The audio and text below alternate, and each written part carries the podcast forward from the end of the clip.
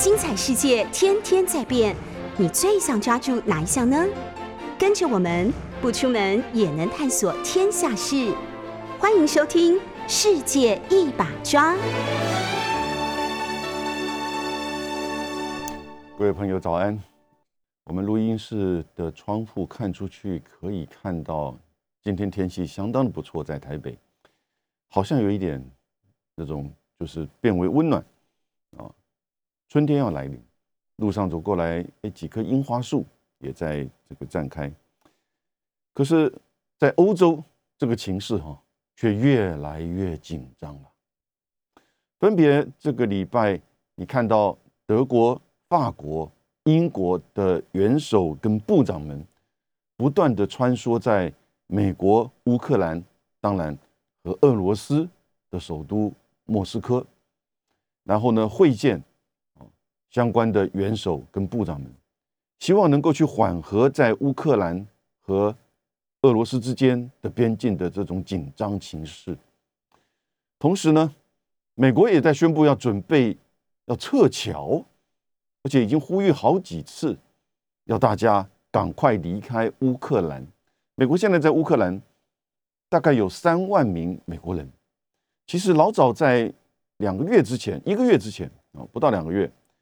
美国就已经将在基辅的美国大使馆的人员跟家属都撤离了。那这个事实上让乌克兰的总统泽伦斯基非常生气，就表示说你对我已经没信心了。你好像已经担心战争即将开打，但不是吗？美国已经不断的高喊战争即将开打。我既然美国这样喊，俄罗斯和白俄罗斯也相当配合，就准备从今天开始，要进行连续十天的联合军事演习。所以现在看起来啊，正如英国首相强生啊，Boris Johnson 要避免他在自己。伦敦面临到要被逼宫、要要求辞职的这种压力，他也来参与到整个就是说穿梭外交的过程当中。他先到了比利时的呃布鲁塞尔和北约的秘书长见面。他说这几天，接下来这几天会是欧洲会是俄乌最危险的这个几天。好，这已经这么讲，最危险的几天。因为大概他看了美国的情报，认为俄罗斯即将开战啊，即将入侵乌克兰，所以到底现在整个乌克兰跟欧洲的这个情势是怎么样呢？是真的这么紧张吗？我觉得其实当然紧张了，因为你看，连所有的这些元首哦都在做这个缓和的穿梭的外交，希望能够至少延后，或者是能够降低。的这种危险形势，我们先来看法国的这个总统马克龙。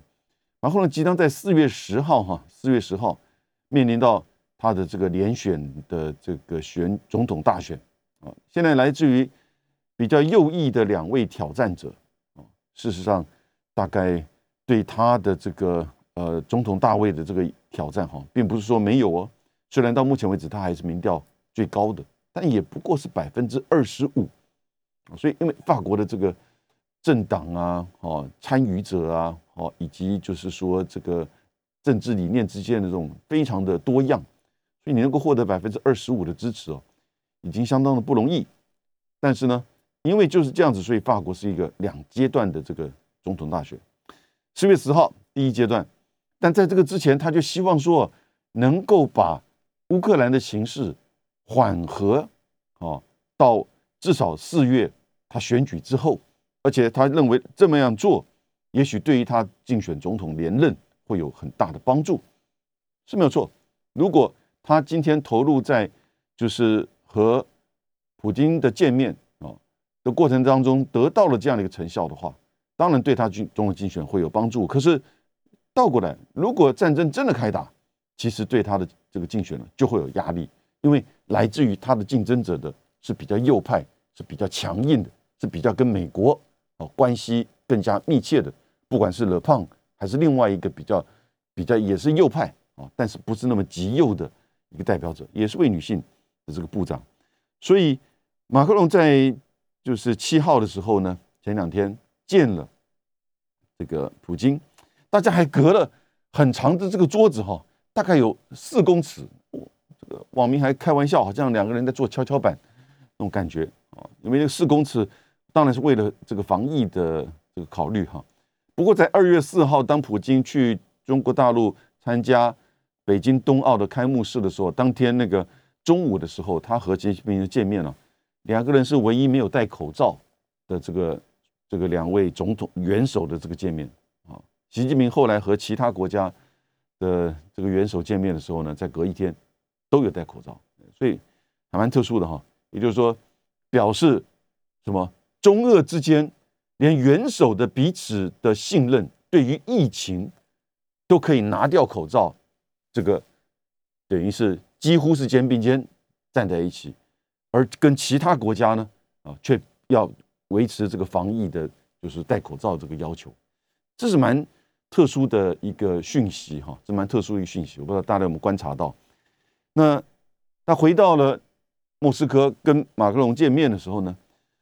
呃，就隔了四公尺啊。因为双方也都不戴口罩，所以呢，你就算再怎么喷吧，反正你大概四公尺这个也有这个安全距离。不过以现在这个 omicron 的这种传播的这种可怕哈，我在想，其实何必要隔个四公尺呢？其实 omicron 如果你没戴口罩的话，其实影响还是蛮大的。但不管怎么样，马克龙说，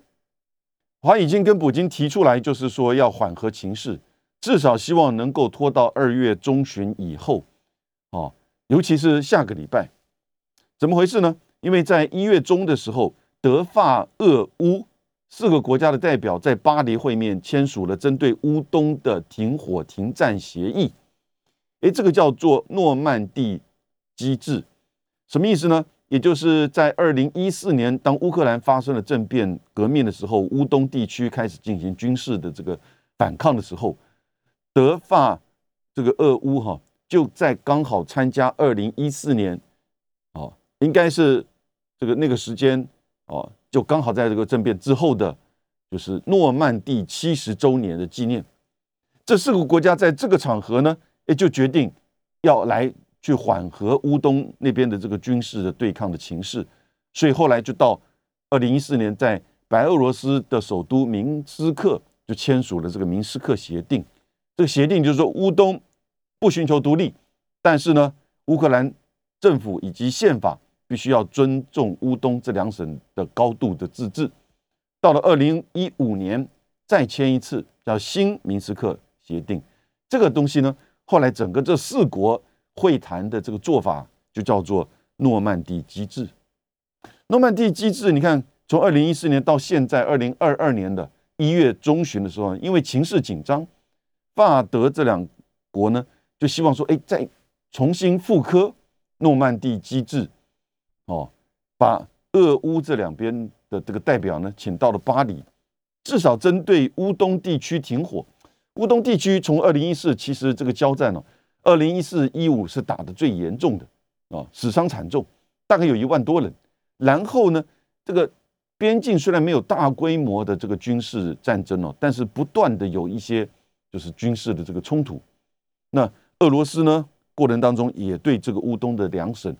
讲俄罗斯话，然后呢，许多是俄罗斯裔的这两省乌东地区提供许多的军事援助，所以呢，在上个月中的时候就签签了这样一个停火协议，哦，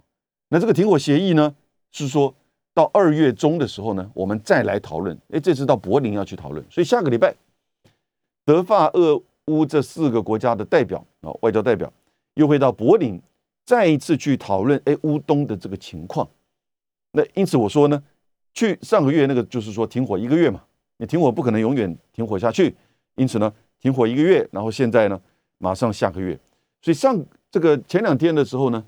这个马克龙就到莫斯科，希望普京能够去至少把眼前美国认为他即将开战的。的这种危险情势往后延，普京当然没有回答什么东西了，因为到现在为止，其实我仔细去查一下，俄罗斯从来没有说要开战，也没有针对乌克兰或者是北约国家提出准备开战的这种威胁、军事武力的威胁，没有，他就是不断的在部署军队、增军、演习，也都在俄方那一边，或者是在白俄罗斯这一边，以及在这个克里米亚岛，或者是克里米亚跟俄罗斯之间的黑海里面，还有一个一个海叫做亚速海，这边呢有一些军事的这个部署。啊，之前还在这里有做一些演习。现在准备要做演习，今天要开始的是在白俄罗斯跟俄罗斯中间的这个边境的这个境内，所以马克龙基本上其实已经在说，不是说哎你不要打，而是说呃如果你要打，你延后几天好不好？我们因为下个礼拜就要进行另外一波在柏林啊要重启另外一波的这个德法俄乌的呃就叫做就是诺曼底机制的这个讨论。普京也没有做什么，但是呢，普京就希望听到说，北约国家啊，尤其法国、德国作为代表，能够去承诺，对于乌克兰加入北约呢，他们会慎重的这个考虑延后，或者是不会邀请。当然，这个话德国、法国也讲不出来，他也不能讲，因为决定权也不是在他，真正的决定是整个北约。啊当然要申请，那是乌克兰，但决定是整个北约，其实也就是美国，关键还是美国。美国已经在两个礼拜前，正式的回复给乌这个俄罗斯，美国驻就是俄罗斯的这个大使啊，也叫做苏利文 （John Sullivan） 啊，美国国安顾问叫做 Jake Sullivan，那。约翰·苏利文，美国驻俄罗斯的大使，在那天呢，就将美国回复给俄罗斯的这个就是要求啊，用书面的提供给他。俄罗斯就要求很简单，就是要求乌克兰不得加入啊北约，然后呢，不得部署战略性武器，也不要在边境啊前苏联的这些地方进行大规模军事演习。那当然，美国的回复就是 “no no no”，我们没有这个这个权利。就帮乌克兰做这个决定，乌克兰是个主权独立国家啊，等等之类，也就是完全的回拒绝了。所以现在这个情势越演越激烈。马克龙没有得到普京的任何的承诺，虽然他出来开记者会的时候他说：“哎，我已经提供了这样一个安全的这个保障的方案啊。”然后呢，普京没有做任何的表示，但是呢，这种也是一种漠视。但是当然，这个大家基本上都不太相信。德国的。这个新总理啊，他已经不新了，好几个月了。那就是肖兹，他就跑到华盛顿去，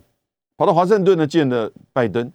各位，现在美国已经完全不做外交的这种努力啊，来去缓和俄乌的这个情势了。你看他的这个国务卿现在要往澳洲去，要来印太地区，要来谈跟就是 Quad 四方安全对话，美日印澳的四国的外长。即将会在澳洲的这个首都，哦，举行什么呢？举行 Quad 这个四方会议，讨论如何面对中国的挑战与威胁，啊，这样的题目。所以，美国已经不太做外交上的努力去缓和俄乌的情势了。那接下来呢，就是军事的。所以你现在看到美国的参谋联席的主席、美国的国防部长、美国的国安顾问在。上个礼拜到这个礼拜呢，不断的在电视上做一些评论。美国的国安顾问 Jake Sullivan 就接受福斯电视台，比较是共和亲共和党，比较常批判拜登的这个电视台的节目呢，长达十二分钟的这个访问，他就是不断的在警告战争即将开打，美国做好了军事的准备保护北约国家，但是呢，记者在问。哎，那乌克兰呢？他从来不去回应。万一乌克兰发生战争，美国会不会进入？哦，当然，他强这个之前从拜登啊就不断的讲，美国不会进入到乌克兰。所以，美国不断的这个军事的情报又透过媒体的放话说，如果在这几天俄罗斯大军挥军入入侵乌克兰的话呢，将会造成乌克兰两万。人死亡，两万个军人死亡，五万平民死亡，以及大规模的难民潮，又会从乌克兰往欧洲。哦，所以不断的这样子的一种警告警示，那到底是真的这么紧张吗？哦，我觉得其实现在看起来，欧洲的至少在这个高层呢是很紧张，因为这个紧张的形势，一方面是来自于的的确确俄罗斯的这个征兵演习，另一方面呢，主要是来自于美国不断的这个警告，而且美国现在已经放弃外交，现在这个外交呢，就由英国、德国、法国跟英国的这个元首跟部长们，好，所以肖兹到了华呃华盛顿的时候呢，并没有也没有得到任何的这个成果。那为什么跑到华盛顿去？不是说这个美国已经不做外交努力了吗？那你德国的总理跑到华盛顿见了拜登，共同开了记者会，是要做什么外交努力呢？要求美国不要在那边不断的在喊“狼来了”，不要喊，但也不是这样子，因为美国还是不断的在喊，对不对？而且要准备撤侨，因为如果是真的如美国呃所估计的这几天会发生战争的话，那美国现在这一切的动作，当然都是为了准备这个应应可能的战争哦的准备嘛，啊，这是该做的事情。可是如果不是像他所形容的这像美国所形容这个战争即将来的话，美国是不是有一点把这个情势越推越高呢？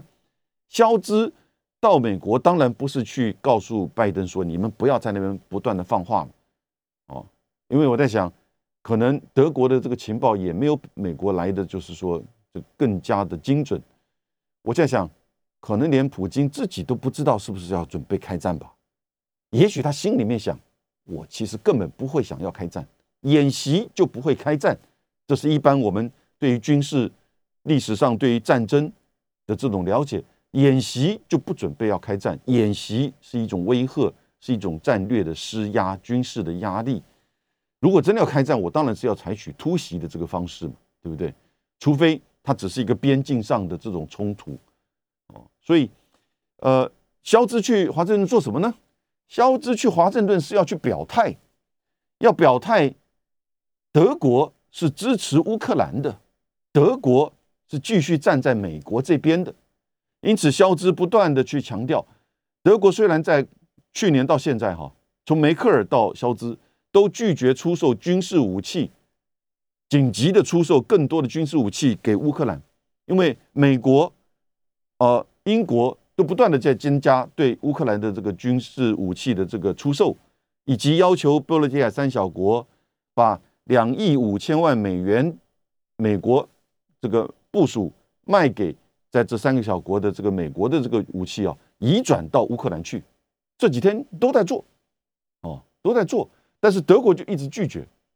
那因此呢，不断的就有就是美国、英国的这个媒体呢，就不断在质疑肖兹是不是这个。对于美国已经采取这个距离，然后呢，对于这个俄罗斯呢，好像比较亲近，尤其他又拒绝去关闭北溪二号。现在北溪二号已经做好了，但是没有取得德国政府的同意，所以还没有启动。啊，北溪二号在整个就是自这个推动的过程当中呢，美国跟乌克兰不断的这个反对，因为它是从波罗的海的。海底的这个管线输送天然气进入到德国，那它会造成就是说，可能对于乌克兰啊的战略情势的这种就是说影响，因为它就不需要经由乌克兰，现在有一条管线是经由乌克兰进入到欧洲的，那这样子呢，至少这样子的一个能源天然管气的输这个通道，就可以确保这一些通经过的国家哦，避免战争，避免来自于俄国的这种。攻击，可是，在肖兹和拜登的记者会当中，拜登就说，如果俄国入侵跨越乌克兰边境，则北溪二号想都不要想，没了。结果肖兹就被，当然他听懂了哈，然后美联社的这个记者就用德文再问一次肖兹，刚才拜登总统说说北溪二号会没了，你觉得呢？结果他翻个白眼。没有回答，可是各位没有错，北溪二号是民间的，政府有投资，可是呢，它也是有民间的这个以及多国的哦，欧洲多国有荷兰有丹麦，那德国政府可以下令不启用吗？哦，或者甚甚至完全就把它销毁吗？我觉得德国政府当然可以，因为最后的决定权是在德国政府。但美国政府拜登可以在这样一个场合替德德国做决定吗？当然，美国如果要做，一定做得到。只是消资可能会拖延，可能会采取别的应应的方式。但是这个警告的讯息，不是只是针对就是普丁，也是针对消资，也就要你德国想清楚站对边哦，连消资都要到美国来。这当然是在做德国消资政府的这个表态。但是呢，消资在这两天呢，已经回到将要回到德国，然后呢，下个礼拜十四号就要去乌克兰啊基辅，十五号呢。就会到莫斯科，所以各位，你看十四号、十五号，我刚刚不断讲吗？因为十四号、十五号的时候呢，在柏林就要举行下一轮的这个就是诺曼底机制的德法俄乌四个国家再继续讨论这个乌东地区的停火协议，很复杂，对不对？各国不断的在穿梭，然后呢，这整个这个情势，你稍微时间跟拉长一点，到从二零一四，我们二零一四之前的乌克兰情势。甚至俄国跟乌克兰以及整个乌东啊，或者是北约东扩，我们都不谈了，因为谈过好多次啊。大家有这样子一个大的这个背景的了解，也还是很重要。但是现在大家最关心的就是这几天啊，我在这边为各位整理的，就是层层叠叠，我自己都觉得哇，这必须要整理一下。那现在呢，这个英国首相啊，他到了布鲁塞尔。这个其实是也是代表美国，也就是说，我们已经做好了战争的准备，啊，可是英国的外交部长昨天呢到了莫斯科，和俄罗斯的外交这个这个外交部长啊叫做拉夫罗夫也做了这个讨论，但是啊，拉夫罗夫出来的时候他说，我跟他有举行会谈，但我们两个会谈呢，好像是哑巴跟聋子的对话，有讲但没有听，也就是说。他根本没有回复我针对乌克兰不可以加入北约的任何的回应。讲完了元首，讲部长，我们刚刚讲到德法英三国的元首不断的在做穿梭的外交，去见普京、马克宏，肖兹呢去见拜登，然后呢，这个强森呢去到了这个北大西洋公约组织的总部去见了北约的秘书长，啊，有一点平衡。然后呢，德国当然后后续下礼拜会再进行新一波的这个穿梭外交。那部长们呢？部长们当然老早的法国、德国这些部长们都已经就是跟俄国见过好多次。英国呃，现在该英国的外交部长跟国防部长，哎，昨天外交部长啊，那位女性的外交部长 Liz Truss，哎，就到了莫斯科。下个礼拜，他的国防部长也会去莫斯科和德俄国的这个。国防部长见面，但是呢，昨天俄罗斯的外交部长拉夫罗夫和英国的这个外务大臣呢见面了之后呢，他就说，西方对莫斯科的威胁将无法缓解乌克兰问题所引发的紧张局势。好，是有一个紧张局势，你看，连俄罗斯这个外交部长都这么承认。但是呢，他说，采取任何意识形态的手段，或者是下最后的通牒，发出威胁。都不会有用，哦，也就他回应美国跟北约的这些国家，尤其是美国，你用一种意识形态来去切割，这是民主对抗专制，哦，然后呢下最后通牒，也就是要求我们要怎么样怎么样离开，哦，这个边境驻足的这个军队不可以再做演习，然后呢，如果啊，如果任何的这种大规模或者是小规模的。的这种军事的这种战争或入侵，你会遭受到怎么样的严重的后果？这是美国不断的对俄罗斯在发出这样的一个威胁啊。那从俄罗斯的观点，觉得这是威胁。相反的，这是你在威胁我，你要准备制裁我。我还没有说要入侵，我也没有说要对任何国家采取军事的武力行为或者是威胁。哦，你但是，你不断的这个警告我。这是一个对俄罗斯，他外交部长这么认为，拉夫罗夫对俄罗斯的一种极大的这种压力哦。那这个不会缓和这个情势的。那当然，他和就是这个英国的外交部长、外交大臣呢，这个 Charles 见面的时候，他说这个像哑巴跟聋子的这个对话啊，因为我们都听不到彼此的，就是说讲话的这个真正的内容或想听到，尤其是他说哦，你对于乌克兰是不是能够加入北约，你都完全没有任何的这个回应啊。其实我想 Charles 英国的外务外交部长已经讲得很清楚，因为美国已经书面回复你，不可能接受就是你的要求。答应你，乌克兰不会加入北约嘛？哦，那当然，英国也不可能去帮美国讲这个话。美国现在已经不做任何的外交的努力，他已经书面的回拒绝你。球美华盛顿认为哦，这个球现在在你莫斯科那边呢，你要不要攻打，看你自己。我们已经准备好了，我们现在已经军队征兵到北约的这些国家，罗马尼亚一千七百人，波兰哦也将近两千人。波罗的三角国也有征军，加起来大概八千五百人。八千五百人能够去干什么？八千五百人其实在准备撤侨的，在做撤离以及协助哦这些北约国家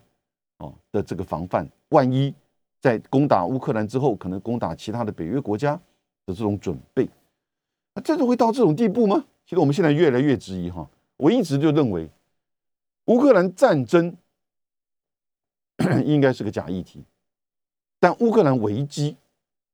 它有可能就是说持续中长期化，因为对莫斯科、对华盛顿，甚至对泽伦斯基，他们都需要一场危机啊。这个危机也许对莫斯科、对普京而言，这个危机是要警告你，北约不可以再继续东扩，东扩影响到俄罗斯的安全啊。也许你认为，普京可能是为了巩固他自己的权利，普京可能为了要追随这个这个就是前苏联的苏联梦，啊，苏联梦怎么可能呢？对不对？西方的媒体这样一个就是说报道跟指责哈，在我们台湾或者是华文的媒体的时候，都是来搞照灯。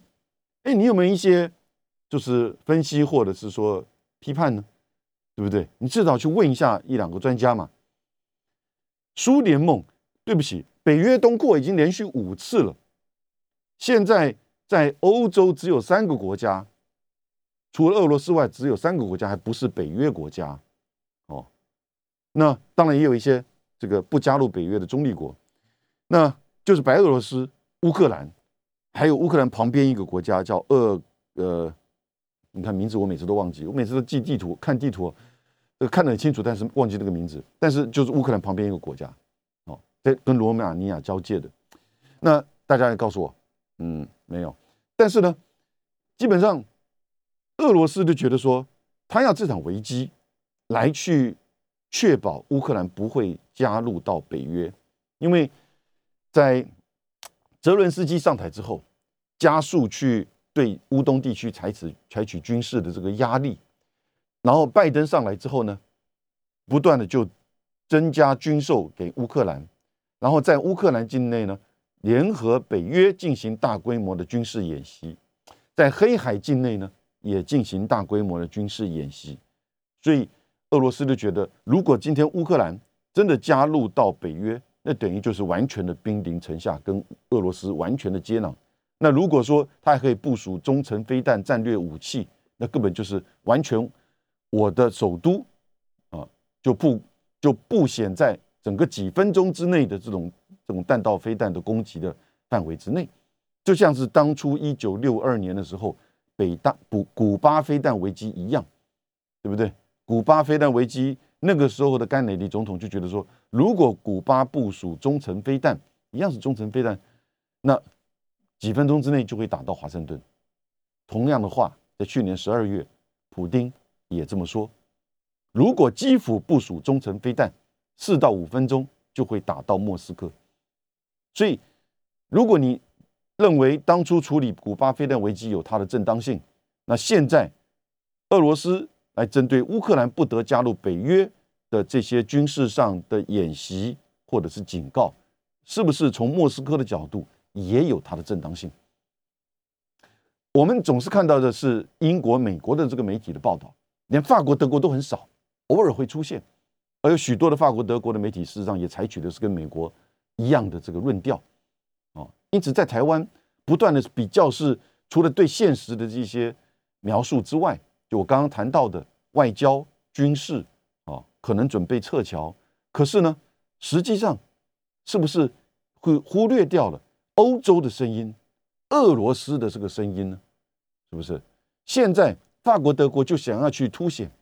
欧洲的自主性、战略的自主、外交的自主。但是真的，当大军挥进，然后呢，已经美国已经准备好这种准备战争的态势的时候，其实你也发现到，即使是高喊自主外交，然后像当初的梅克尔或现在的肖兹跟马克龙，也大概是很难以去撼动这个大的这个局势的啊，因为关键关键就在最后，二。莫斯科这边就是希望说，你要承诺乌克兰不能够加入北约，但是他没有办法承诺。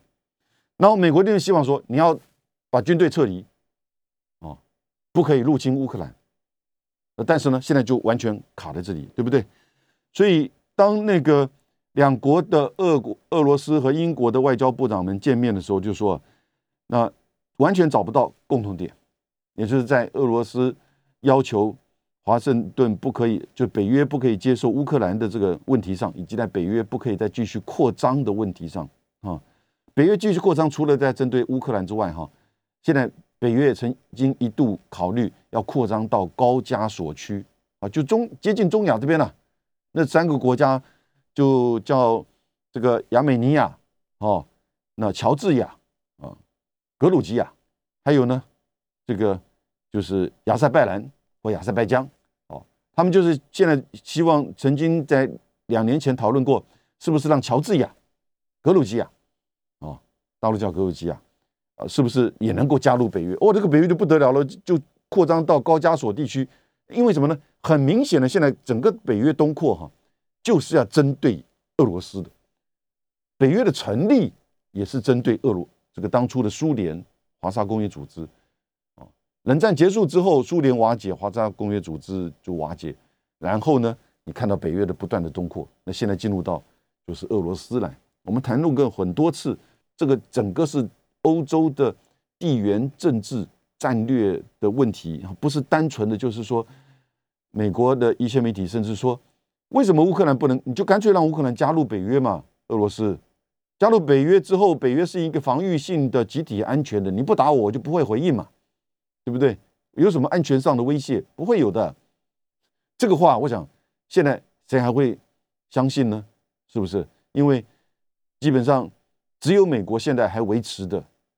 军事联盟，多边的、双边的，只有美国还强力的去维持这样军事联盟，来去确保他在这个地区这些国家的驻军跟他的军事的这种主导。以及用军事影响外交跟经济，当然也如我们网友所说的，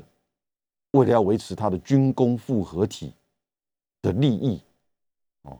所以这个是这一次你看到到目前为止的这个发展。然后下个礼拜啊，明天开始呢，哦，那个英国的国防大臣 Wallace 也会和俄国的国防大臣啊在莫斯科进行会晤。那明天，所以。看看吧，这个礼拜我们看到了，就是谁？德国、法国、英国的首相、元首啊，这个总统啊，都开始在做穿梭外交。英国的外交部长、国防大臣也都亲自到了，就是莫斯科。但是呢，几乎没有什么这个明确的这个发展啊。那现在比较确定的是，比较确定的是，美国已经姿态摆得很清楚了，整个开始在。面临战争的这个威胁啊，以及战争的这个来临，那因此呢，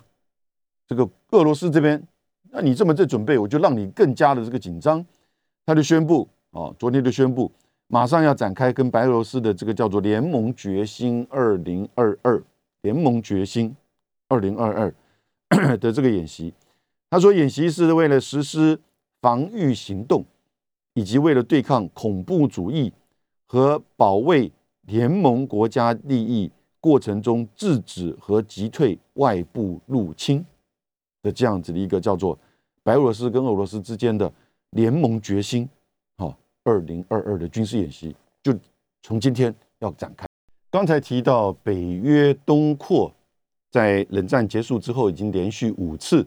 最近一次是二零二零年，好，两年前的这个北马其顿，在希腊北部的北马其顿也加入到了北约组织。啊，北约是一个军事联盟，多边的集体安全体制。当会员国遭受到外来攻击的时候呢，其他会员国会去协助他的武力自卫，啊，所以也才会有美国的媒体这么的天真的认为，北约继续的东扩怎么会对俄罗斯产生军事安全呢？只要你不蠢蠢欲动入侵北约国家，我们就不会动你。但是呢，这个当然，这在战略的布局上以及这种安全的感受上，当然从莫斯科的角度啊，从历史的观点来看。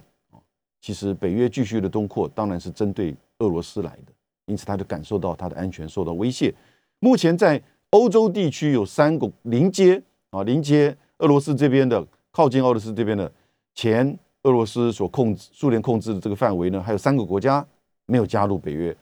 白俄罗斯、乌克兰和一个国家叫做摩尔多瓦啊 （Moldova），它是个内陆国，它没有靠黑海，虽然它这个临接的黑海很近哈。然后在这个高加索中亚地区呢，也有三个国家临接的，就是俄罗斯的。那呃，北约也曾经想要思考让这些国家加入到北约啊，那就是亚美尼亚、乔治亚还有亚塞拜然。哦，那现在美国面对马上要举行、已经今天要展开的白俄罗斯和俄罗斯之间的联合军事演习，要维持十天。哎，这个是什么讯息呢？一方面就是告诉你，我其实对于军事的这个施压，哈，要求你承诺北乌克兰不得加入北约啊，以及要求在乌东地区的一定的这种保障，哦，因为乌东地区，普京会觉得说，他对于乌东地区的这些俄罗斯裔、讲俄罗斯语的乌克兰境内的这些人民们，他觉得有这个责任，啊，民族上的、种族上的、道德上的。甚至某种程度，法律上的，因为这两个国家曾经呃宣称自己是一个共和国啊，就是内顿刺客明甘斯克，在二零一四一五年的时候，他宣称独立成为一个共和国，而且呢要加入到就是这个俄罗斯里面来，就跟那个克里米亚一样，克里米亚因为它绝大部分是俄罗斯裔来举行的公投。而且他在六零年代之前还是属于俄罗斯的啊，当时苏联底下的这个俄罗斯的这一块，那是赫鲁雪夫呢大笔一挥把它给给了啊乌克兰。那乌克兰当时当然也是被俄罗这个苏联所控制的，所以呃才会普京就下令就是说把整个克里米亚啊容纳到这个并入到俄罗斯里面来。这个当然就造成后来整个美国跟俄罗斯之间的这种问题啊，以及北约跟俄罗斯的问题，因为他们觉得你是改变领土啊，并吞他国领土。但是呢，呃，从俄罗斯的角度，那又是另外一回事。刚刚讲的理由，但是呢，就引发了就是制裁，一直到现在的这种西方国家对俄罗斯的这个制裁啊。可是呢，在这种情况之下，北约继续在东扩的考虑，而且不断的去鼓励乌克兰来申请。虽然也有内部许多的学者、许多的这些政治人物提出警告，你等于这样子会跟俄罗斯逼近俄罗斯，逼死他跟你开战，哦。可是川普时期哦，他就降温，他不去处理这个问题，他反而在指责，只是就是拜登的儿子叫杭特·拜登哈，在乌克兰的天然气的这个公司里面有股有怎么样的位置，因此而获利。拜登、川普事实上是跟普京感觉上好像隔空相互还蛮这个对眼的哈，还蛮彼此亲亲线的。因此，在川普时期这四年哦，各位你现在想想看，他在他的竞选的时候，他说：“我这四年没有发动任何的外对外战争。”哦，贸易战跟科技战的另外一回事，他讲的军事战争。现在想起来是没错耶。他也没有去主动的去哦做军事的部署，当然该有的演习啊，什么自由航行啊，那他继续做。可是呢，他没有去要针对哪一个国家，要准备去开战，尤其当然指的就是针对俄罗斯，哦。然后呢，当然代理战争他也是不断的在打了，啊，他透过这个沙特阿拉伯继续在打那个也门啊等等之类这个战争也是蛮蛮激烈的。可是，在乌克兰的问题上，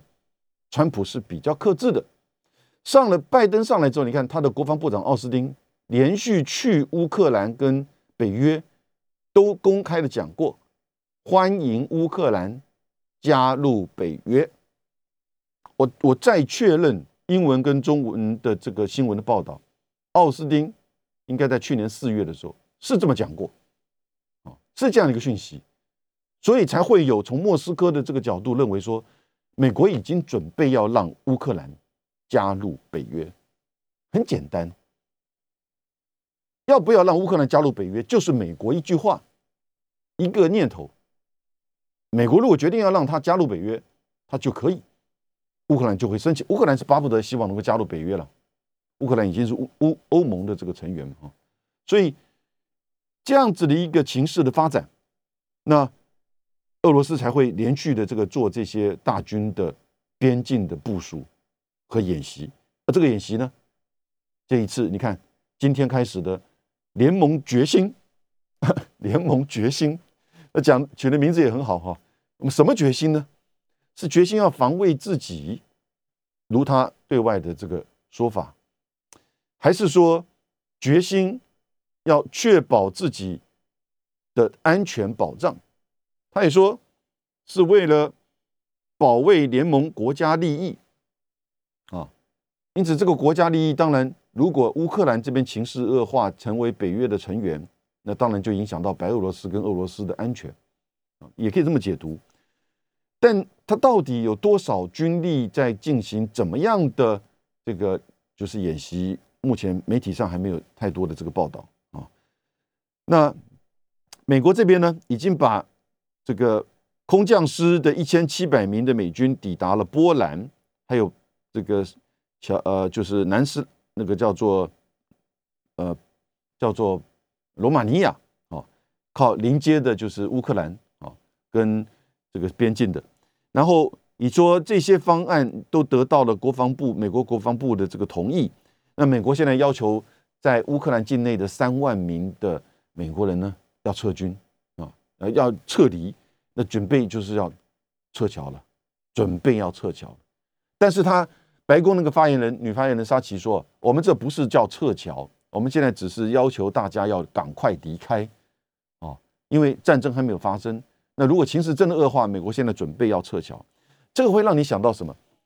这会让你想到，马上就会联想到美国从阿富汗撤军的那个时候的那些撤离美国在阿富汗的美一般的美国公民，还有 NATO 的这些这个国籍的人，哦。”然后呢，还有协助过美国进行战争的那些翻译或帮助美国的这些阿富汗人，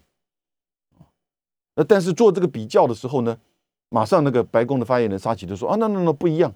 那个是我们占领地区之后，我们的撤军随带的这种撤离相关的美国的人啊，跟这一次面临到的是要俄罗斯可能会军事攻击乌克兰，我们要准备。已经现在要大家撤这个离开，如果真的发生，我们要准备撤销啊！各位，你总是难以去避免去比较阿富汗啊，因为这个是拜登上来第一年的时候呢最为难堪，而且历史上会记住的美国的就是说整个这个撤离阿富汗所造成的这个难堪的这种呃整个过程啊，当然阿富汗也整个失守。所以，美国打这个反恐战争到最后，白花了这二十年，再一次的确认阿富汗是一个帝国的坟墓。十九世纪是俄罗斯二第二，二十世纪是这个苏联啊，十九世纪是英国，二十世纪是苏联，然后呢，二十一世纪你看到的是是美国。但是这两个在乌克兰跟阿富汗会不会发生同样的这种，就是说战争？阴影之下的撤侨行为呢？啊，美国都已经在做这种比喻。你看，美国的媒体啊，因为最近呢，如果有机会，我都会为各位做分析跟讨论。最近有许多美国的媒体开始在做报道，当初阿富汗撤侨期间呢，撤离期间有许多很难很难让你能想象的这种故事啊的发生，但是现在乌克兰情势会不会这样发生啊？我觉得我再一次强调，乌克兰的战争或至少大规模的战争。我觉得是一个假议题啊，但是乌克兰的这个危机，因为各方面都需要有它很多的因素会中强其化，而德国、法国现在寻求的就是什么？能够持续的作为一个停火跟停战的这个协议，来避免战争真正的爆发。我们在亚洲这边，我们在台湾就好像看一个戏即将要上演一样。